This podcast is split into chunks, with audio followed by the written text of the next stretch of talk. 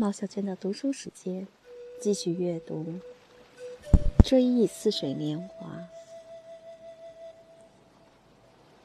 读者可能还记得，莫雷尔曾经告诉过男爵，他打的如意算盘。他的主意是先把一个姑娘，特别是眼下的这位勾到手。为了能得手，兴许还要许愿跟他结婚。但等占到了姑娘的便宜，就来个金蝉脱壳，逃之夭夭。可是这番话，德夏吕斯先生在莫雷尔跑来告诉他怎样对叙比安的侄女求爱的当口，早已忘到九霄云外去了。何况莫雷尔自己也不见得还记住。莫雷尔的秉性，就像他恬不知耻地承认过。或许还颇为精明地夸张过的那样，离他真正为这种秉性所左右的时候，这中间感情还有着段空隙呢。跟那姑娘接触多了以后，他觉得挺喜欢她，爱上了她。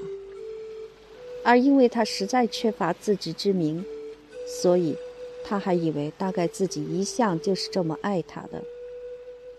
当然。起初打的那些主意，那个邪恶的计划，并没从此消遁匿迹，但是，一重重的感情之网编织交叠，把他给严严实实的遮蔽在下面了。所以，如果这位提琴师声称那个邪念并非他行动的真实动机，那么谁也不能说他这话不诚恳。况且，还有过一段为时很短的期间。他虽说连对自己都不肯明确的承认，但还是觉得这桩婚事看来是对他非常必要的。那段期间，莫雷尔的手常要抽筋，他觉得自己已经面临放弃拉琴的可能选择，而他这人除音乐之外，简直疏懒的叫人不可思议。因此，他感到必须有别人来照顾自己。而与其让德夏吕斯先生，他宁可让叙比安的侄女来承担这个义务，因为他与她的结合将会给他带来更多的自由，而且还能提供在一大群各式各样的女人中间进行挑选的机会。从他可以让叙比安的侄女去帮他勾到手的常换常新的裁缝铺女学徒。到他可以串弄到他去跟他们苟合的那些漂亮的夫人。至于未来的妻子会不会乖谬背离到拒绝接受他的这份美意，他可是想也不曾去想过。再说，既然抽筋已经止住，这些算计现在也就让位给纯真的爱情了。凭他的这把琴。再有得夏吕斯先生给他的那份薪水也就够了，而一旦他莫雷尔和那姑娘结了婚，这位德夏吕斯先生自然也就不能再得寸进尺了呗。这桩婚事刻不容缓，为爱情也为自由，他去向叙比安请求娶他的侄女为妻。做叔叔的去征求侄女的意见，其实这纯属多余。那姑娘全身心都洋溢着对提琴师的爱，那披拂在肩头的秀发，那欢欣顾盼的眼神，无不透露着同一个消息。至于莫雷尔，几乎每件使他感到愉快、感到有好处的东西，都会唤起他发自内心的激情，引出他发自内心的话头，有时甚至让他流下眼泪。所以。虽说他对叙比安的侄女一个劲儿地说的这些多愁善感的话，好像游手好闲惯了的纨绔子弟在追逐布尔乔亚阔老的可爱女儿时用的也是这种多愁善感的腔调，其热烈的程度正可以跟当初他在德萨吕斯先生面前大言不惭地陈述勾引占有姑娘的计划时的下流粗俗比美。但这些话毕竟还是真诚的，如果对他也用得上这两个字的话，只不过第一个使他有好感的女人的这种合乎道德的热情，以及他和她之间的庄严的婚约，在莫雷尔身上都是有其对立面共存着的。一旦这个女人不再使他感到愉快，或者甚而至于，比方说这种订婚的约束使他感到不痛快了，他就立刻会成为对莫雷尔而言的一种似乎理由很充分的厌恶的对象。不宁，在一阵神经质的心绪不宁过后，这种厌恶能使他在神经系统刚一健全，就对自己正式说：即使纯粹从道德的角度来考虑问题，他也是不受任何约束的。他在离开巴尔贝克前的那阵子，不知怎么搞的，把身边的钱全给丢了，可又不敢告诉德夏律斯先生。于是想找个人借点钱。他父亲曾经教过他，不过这位父亲也告诫过儿子，千万别做寄生虫。碰到这种情况，有个办法，就是写信给一位你想说你有事儿跟他相商的肖医生，请他约个时间面谈。这条锦囊妙计使莫雷尔非常着迷。我相信他，即便是单单为了尝尝请人家约个时间面谈的有趣滋味，也会情愿把钱掉了的。但后来，他看到这条妙计并不如想象的那么灵验。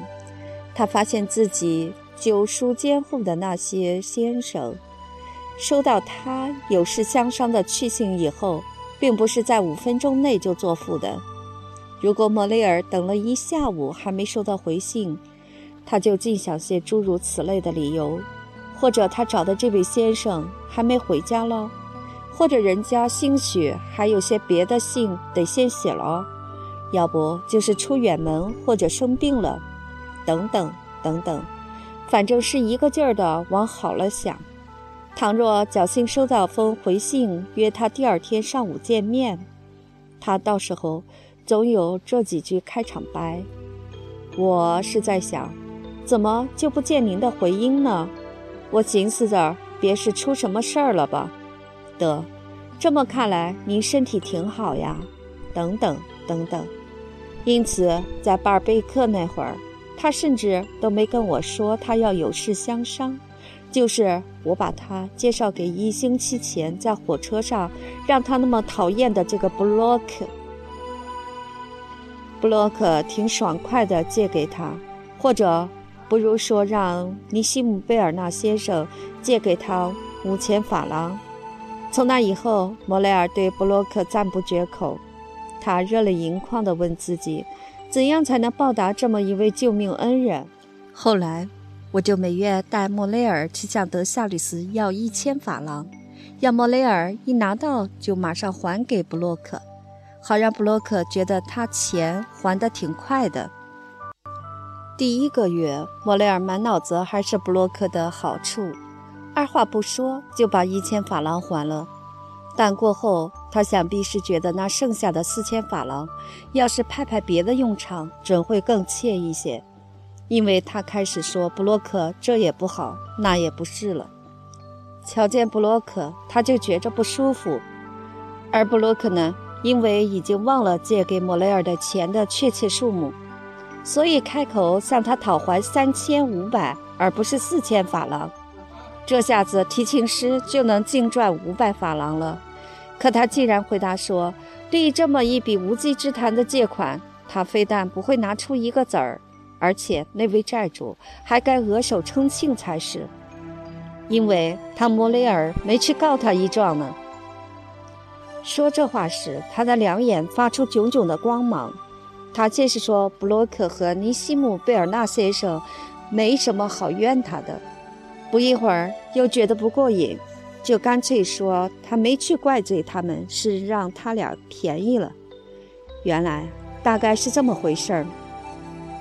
尼西姆贝尔纳先生曾经公开说过，迪布拉琴不比莫雷尔差，于是。莫雷尔认为自己得为这句有损他的职业荣誉的话向法庭起诉。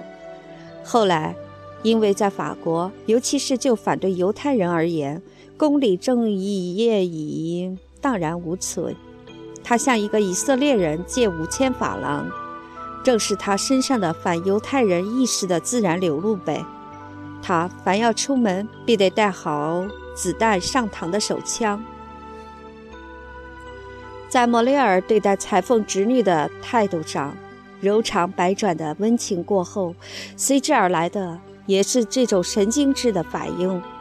诚然，德夏律斯先生也可能不自觉地对这种态度的变化起了某种影响，因为他经常把有些话挂在嘴上，说什么只要莫雷尔他俩一结婚，他就不去管他们，让他们靠自个儿的翅膀去飞了。他这么说，其实也是跟他俩逗着玩儿，根本是有口无心的。光凭这句话，当然还不足以把莫雷尔从那年轻姑娘身边拉开。不过，他一旦在莫雷尔的脑子里生了根，那么有朝一日，他就会跟关于他的种种类似的想法掺和在一起，到头来足以成为造成关系破裂的一剂强力催化剂。不过，我那会儿并不怎么经常碰见德夏吕斯先生和莫雷尔。等我从公爵夫人那儿出来的时候，他们往往早就去了叙比安的铺子。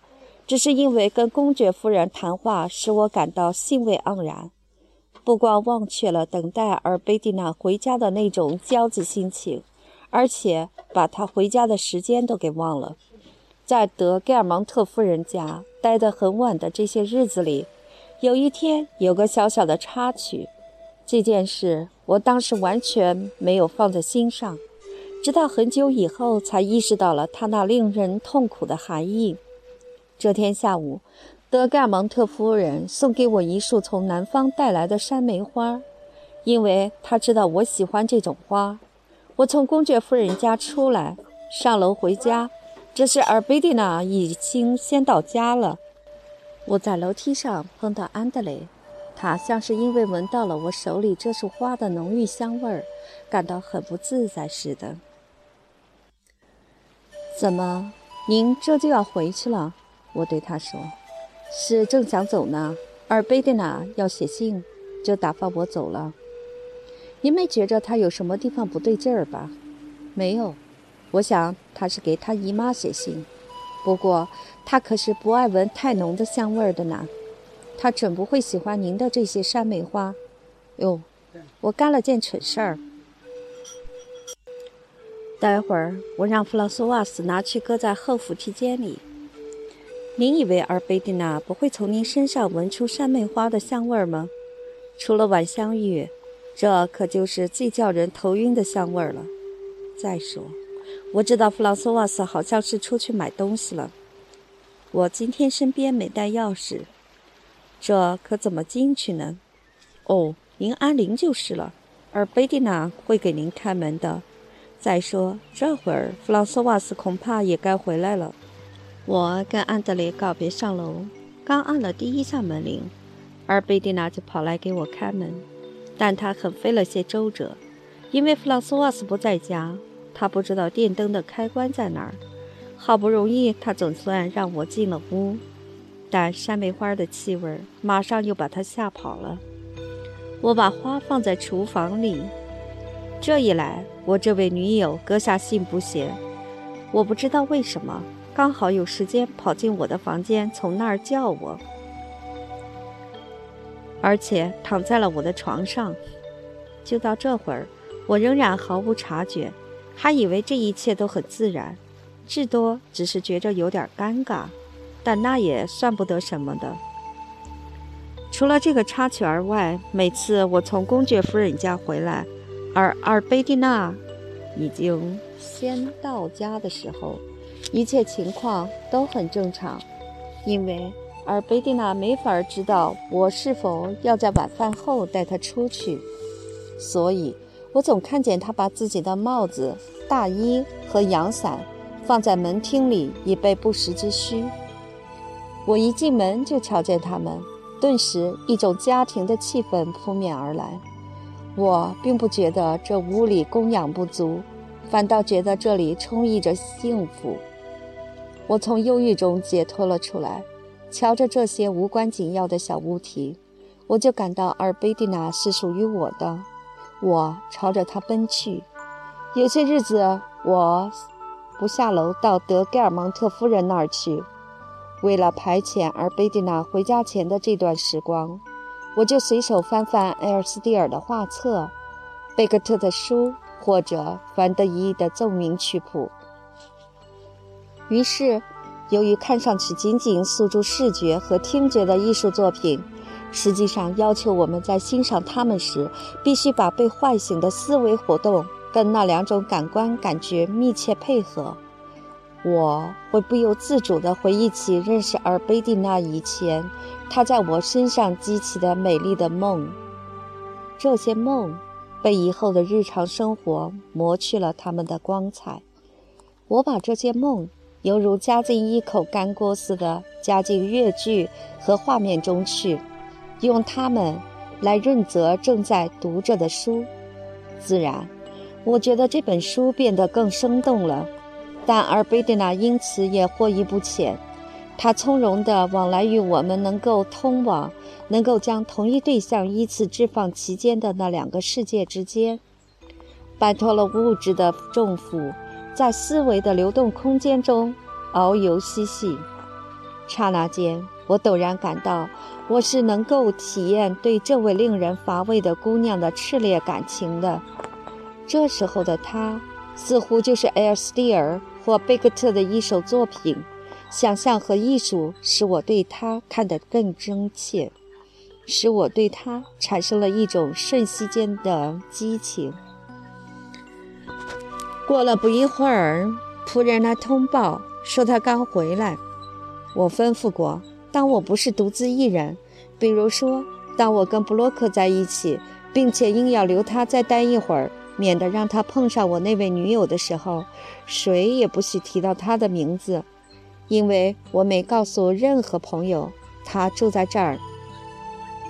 就连我在家里见过他这一点都是讳莫如深的。我生怕我的哪个朋友会迷恋上他，会在外面等他，要不就是他会趁在过道或前厅碰到他的机会，对他做手势，定约会时间。随后，我听见尔贝蒂娜的裙子悉悉窣窣地响着，朝她的房间而去。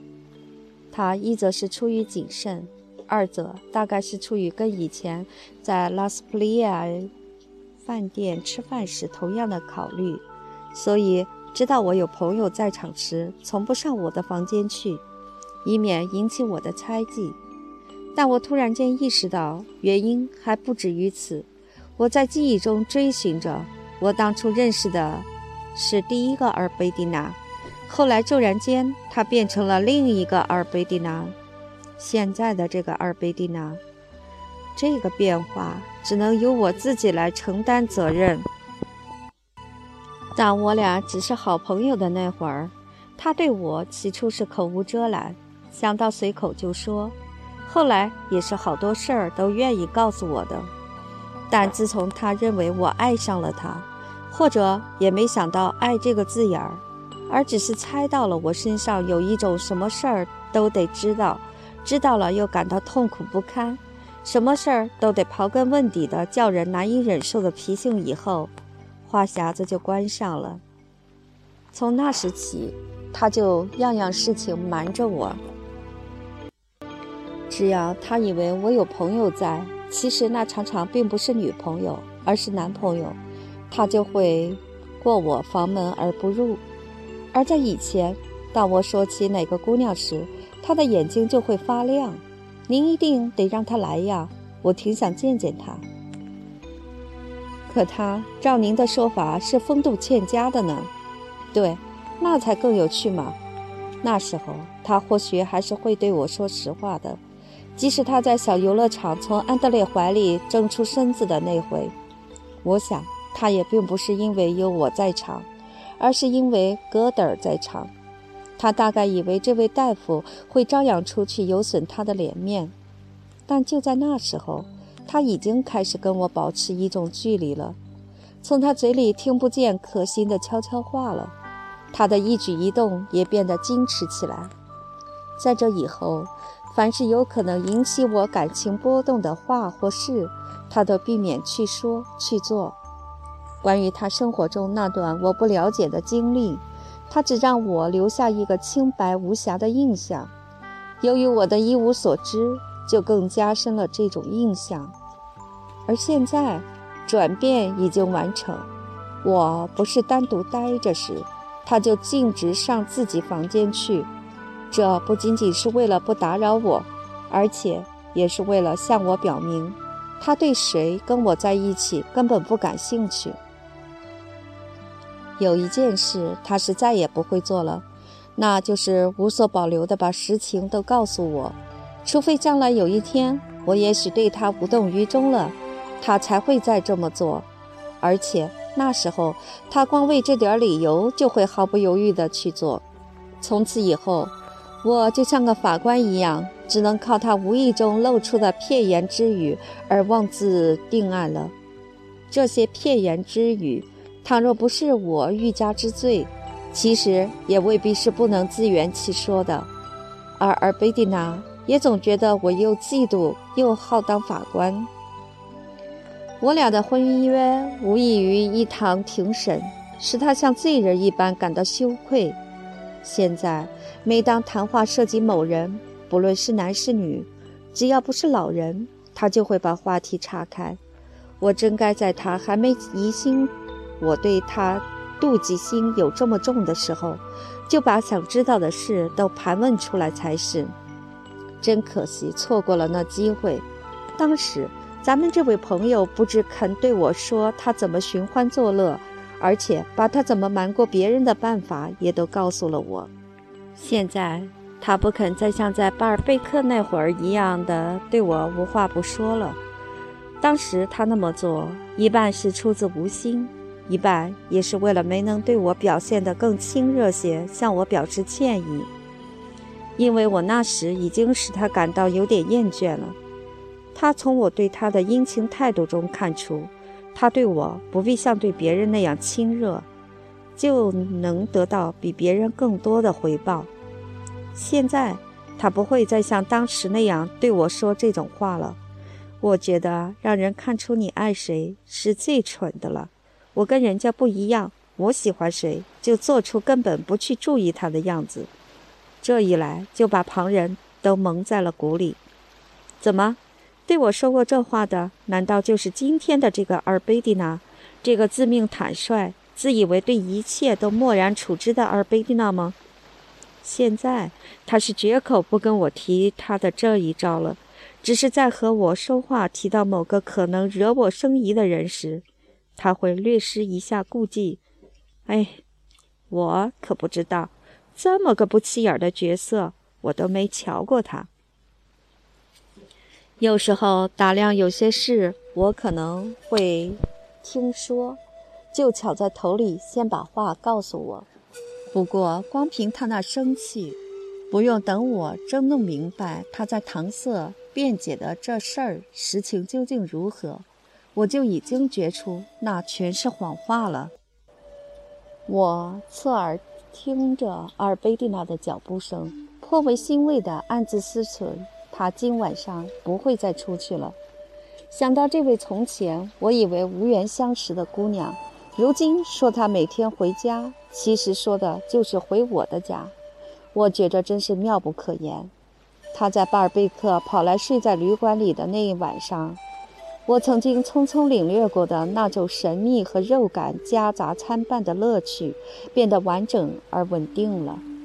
我这向来空落落的住所，如今经常充盈着一种家庭生活乃至夫妻生活的甜美气氛。连走廊也变得熠熠生辉。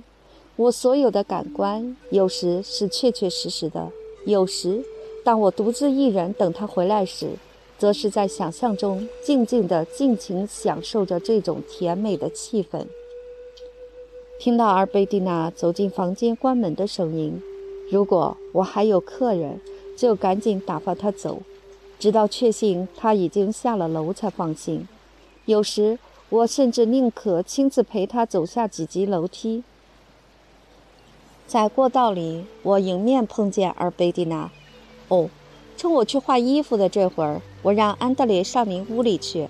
他是特地上来跟您说声晚上好的。”说着，连我在巴尔贝克送他的那顶栗鼠皮帽上挂下来的灰色大面纱都没撩起，他就抽身回自己房里去了，仿佛他是寻思着安德雷，这位我派去监视他的朋友。